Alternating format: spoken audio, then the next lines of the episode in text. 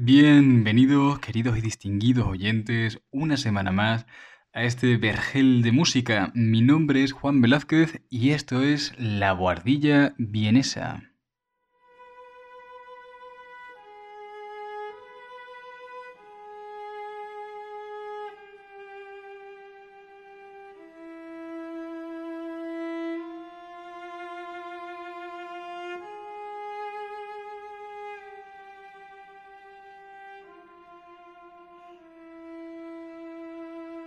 Hoy hablaremos de uno de los momentos más turbios y sublimes que ha experimentado la historia de la música clásica y bueno, una situación en la que se dio un extraño equilibrio, por así decirlo, entre lo terrorífico y lo bello, y donde la casualidad terminaría jugando un papel fundamental.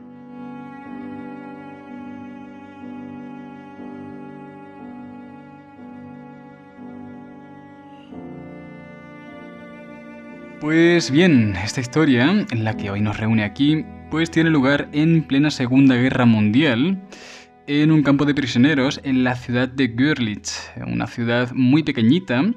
que se sitúa en el extremo este de Alemania, ya plenamente pues eh, colindante con Polonia, una ciudad que de hecho creo que a día de hoy está compartida entre los dos países. Y los protagonistas de esta historia pues van a ser cuatro músicos que estaban presos en este campo de, prisioneros de la ciudad de Görlitz y uno de los oficiales nazis que estaban trabajando allí. Y bueno, pues como fruto de esta extraña combinación, terminará surgiendo una composición y un concierto que marcará un antes y un después en la evolución de la música clásica contemporánea.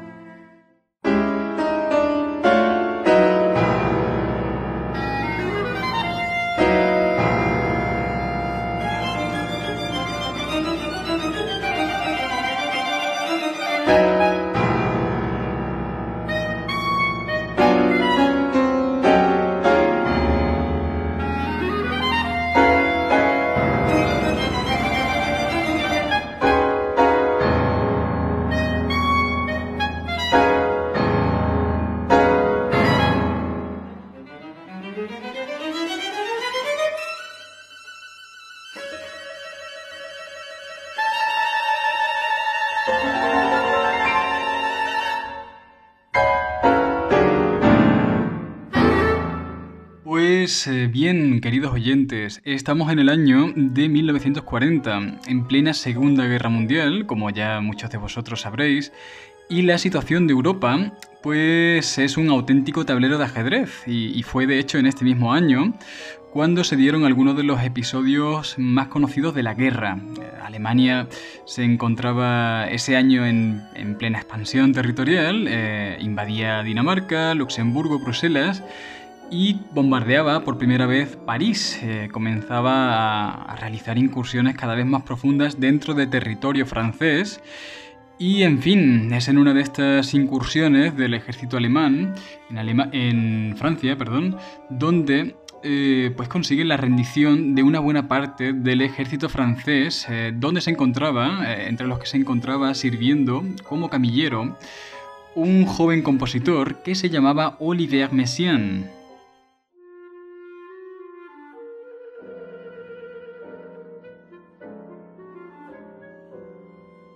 Bueno, pues eh, llegados a este punto de la historia, mm, nada nuevo. Básicamente este estaba siendo el modus operandi de cualquier ejército invasor durante el transcurso de esta guerra. Pero lo que distingue a esta historia, y esto es cierto de otras muchas, este es el alto grado de coincidencias que se produjeron. Y mm, aunque estas llegarían después, el hecho de que un músico sirviera para el ejército en situación de guerra era algo no solo relativamente común, sino que de alguna forma también era inevitable, ya que las profesiones automáticamente, pues eh, a no ser que se pudieran aprovechar dentro del propio ejército, la mayoría pues eh, quedaban anuladas por la situación de excepción. Eh, bueno, de hecho, Oliver Messiaen no fue el único compositor que, estuvo llamado a filas por un, por un ejército en esta guerra. Eh, otro caso muy llamativo y también documentado Eh, incluso creo que hay alguna fotografía por ahí que, ayuda a, aclarar la situación. Es el caso del compositor ruso eh, Dmitry Sostakovich, el, cual también sirvió, en este caso como bombero, para el ejército de la URSS. Eh, pero bueno, bueno no, no, nos distanciemos demasiado de la trama porque, porque este compositor, camillero, Olivier Messiaen, como decíamos, es eh, metido en un tren después de ser apresado con destino a Görlitz y es en este tren que recorría de forma horizontal Alemania donde conoce a un clarinetista que como él también había corrido la misma suerte.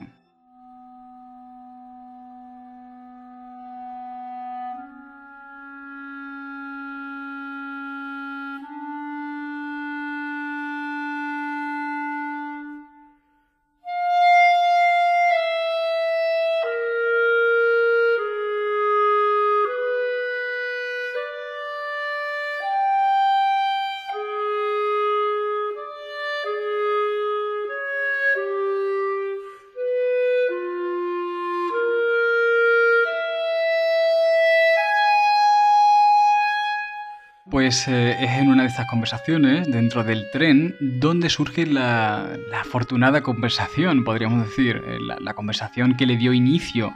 a toda, a toda esta anécdota.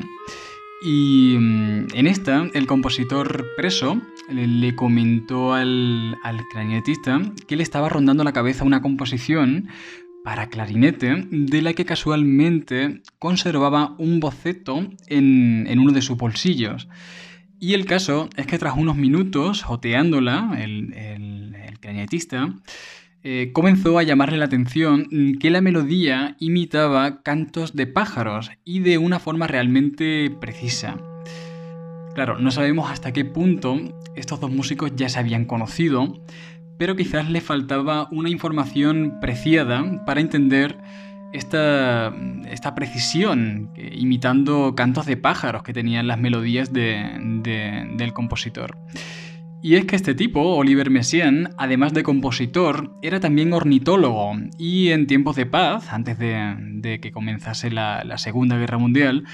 solía pasar días enteros garabateando el sonido de los pájaros para luego tratar de describirlo con notas musicales. Y, en fin, queridos oyentes, el caso es que esta pequeña pieza se titulaba El abismo de los pájaros y fue el punto de partida para toda la música que vino después.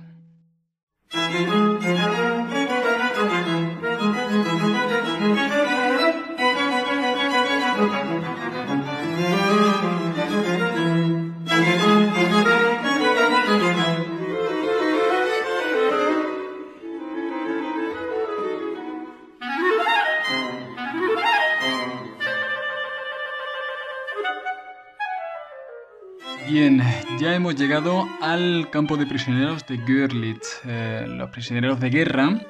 están ya ordenados y están apresados en sus barracones. Sin embargo, la semillita que comentábamos antes, la idea madre de la anécdota, ya estaba plantada y de alguna forma todo esto se estaba transformando en una inquietud musical por parte del compositor y del clarinetista, que por cierto, no lo he dicho, se llamaba Henry Acoca.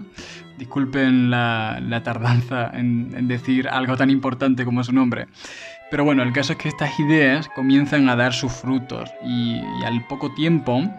estos dos músicos terminaron localizando a otros dos entre los demás presos. Eh, para que no se me olvide y por si queréis consultarlos también,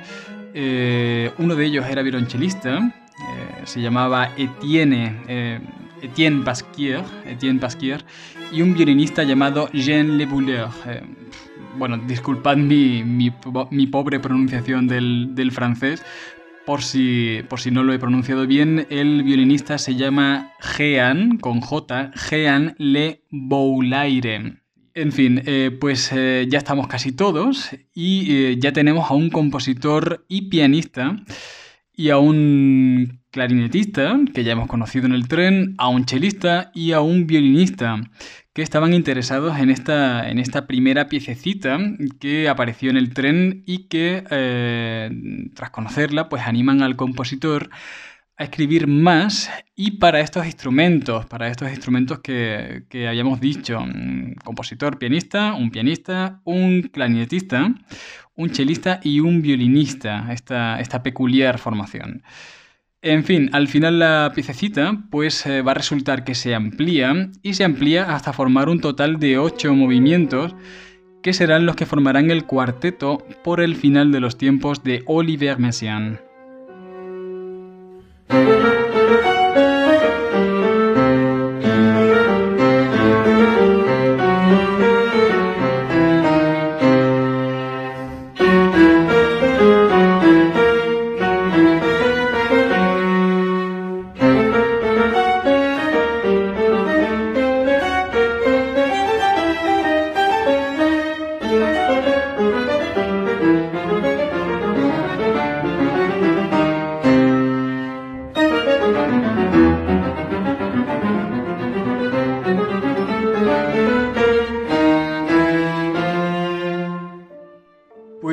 Así es, queridos y distinguidos oyentes, es aquí donde entra en juego el papel del oficial nazi eh, Karl Albert Oil,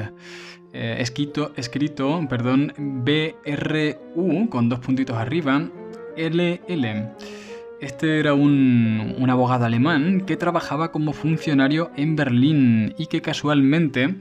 hablaba muy bien el francés. Eh, y razón fue, fue por esta razón por la que fue enviado a este campo de prisioneros para que hiciese el de traductor. Eh, el caso es que es en una de estas interacciones con los presos franceses donde conoce al grupito de músicos del que hablábamos anteriormente y les propone organizar un concierto principalmente para deleite de los soldados nazis y de los oficiales nazis que ya estaban en el campo de, prisioneros. Eh, bueno, pues viendo este interés por parte de uno de los oficiales, Oliver Messiaen decide aprovechar el tirón para pedirle materiales y contribuir eh, a, concebir el, resto de la obra. Y para ello, además de conseguirle el papel pautado, el lápiz y la goma que necesitaba para, para escribir la obra, también le consiguió que fuese liberado de sus obligaciones como preso y ubicado en un barracón vacío para que pudiese componer tranquilo.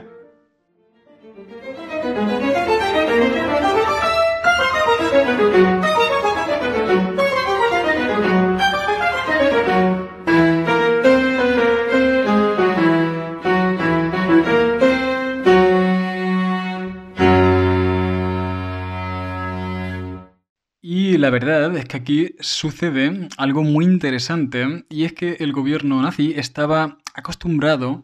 en parte a apoyar el arte de vanguardia, principalmente porque lo entendía contrario al de otros países como el, caso de la Unión Soviética, donde, donde es cierto que los artistas eran básicamente sometidos a crear según el, el gusto del pueblo. Y por otra parte, también se dio un hecho muy importante para que esta situación fuese posible, ya que justo los oficiales nazis de este campo de, prisioneros estaban, eh, estaban descontentos con cómo Alemania estaba gestionando la guerra, por lo que por lo general estaban dando más libertad a los presos de lo que era habitual.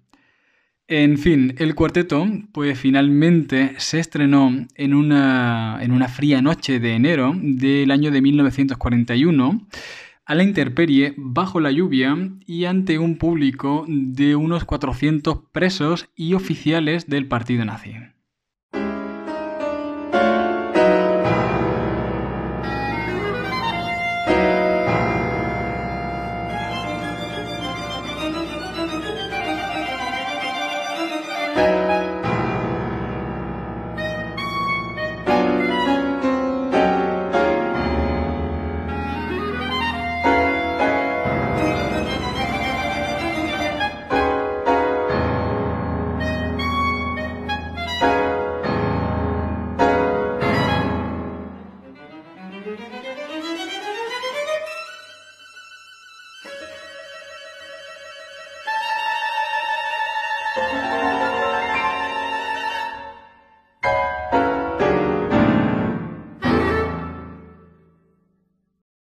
Messiaen terminaría titulando a este cuarteto con el título de Por el final de los tiempos y em, decidió que su trama estuviera basada en el libro del Apocalipsis. Y bueno, eh, como era de esperar viniendo de un compositor de vanguardia, eh, su música mm, desconcertó bastante, por lo que decidió incluir también un texto repleto de ideas y referencias que la describían al detalle y que harían la función de puente entre la música y el público. De esta forma, reducía, y era consciente de ello, reducía las posibilidades para la libre interpretación, pero a cambio se aseguraba de que se perdiera la menor información posible.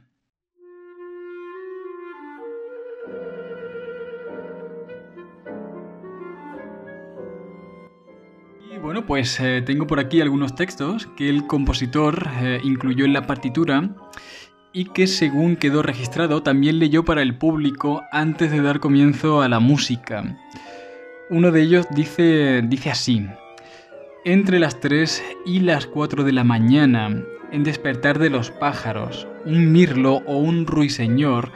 improvisa un solo, rodeado de un sonido brillante, de un halo de trinos perdidos muy en lo alto de los árboles. Transportad esto a un plano religioso y obtendréis el silencio armonioso del cielo.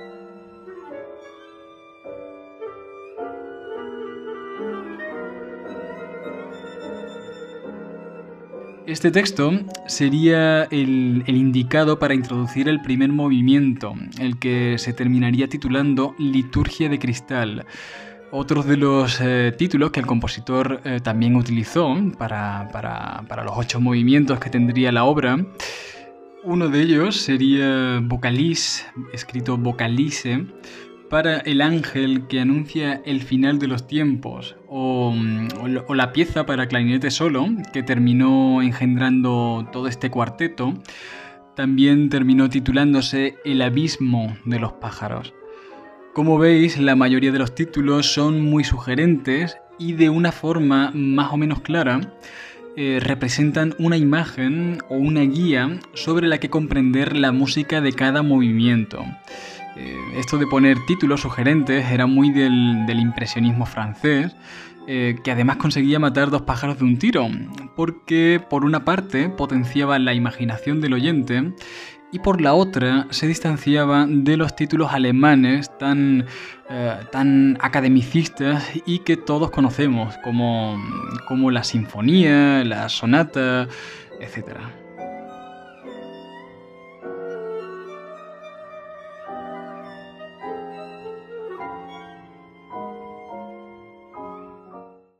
Pues según atestiguó el propio compositor, años más tarde, al acabar el concierto no hubo un aplauso, sino un gran silencio, un silencio que, que encrudeció, imagino, aún más la, atmósfera rara ya de por sí y tensa, según dijo en, en varias de sus entrevistas hacia el final de su vida. Este compositor, que no lo dije, había nacido en 1908 y sobreviviría a la Segunda Guerra Mundial unos, eh, unos 50 años. Yo creo que finalmente falleció en 1992 este compositor. Bueno, pues el caso es que dijo en, una de estas últimas entrevistas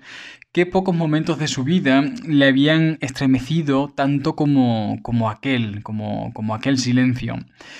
y que solía recordarlo aún con detalle hacia el final de, su vida, en esos últimos años. Bueno, pues eh, imagino que muchos de vosotros os preguntaréis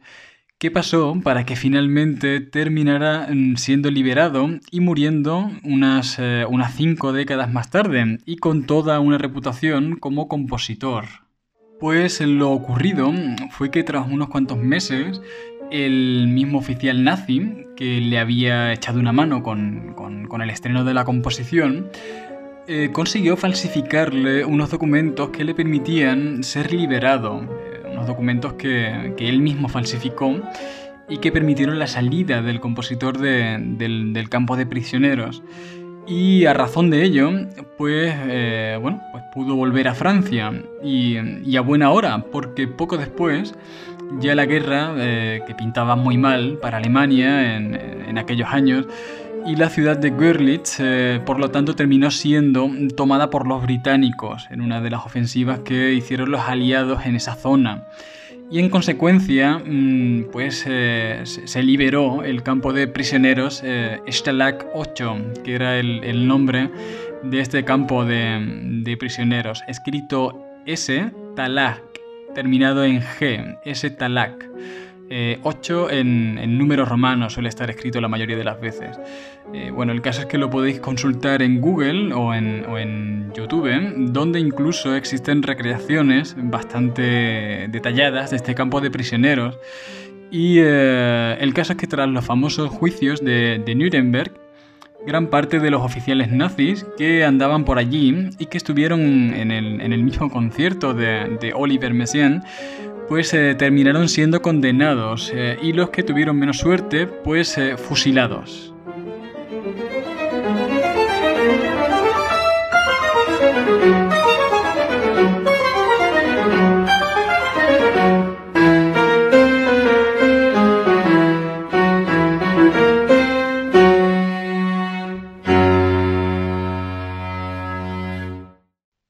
Fin, queridos y distinguidos oyentes, yo no tengo mucho más que decir, salvo agradeceros vuestra atención y desear que hayáis disfrutado esta peculiar anécdota de la música clásica. Un fuerte abrazo y hasta la próxima semana.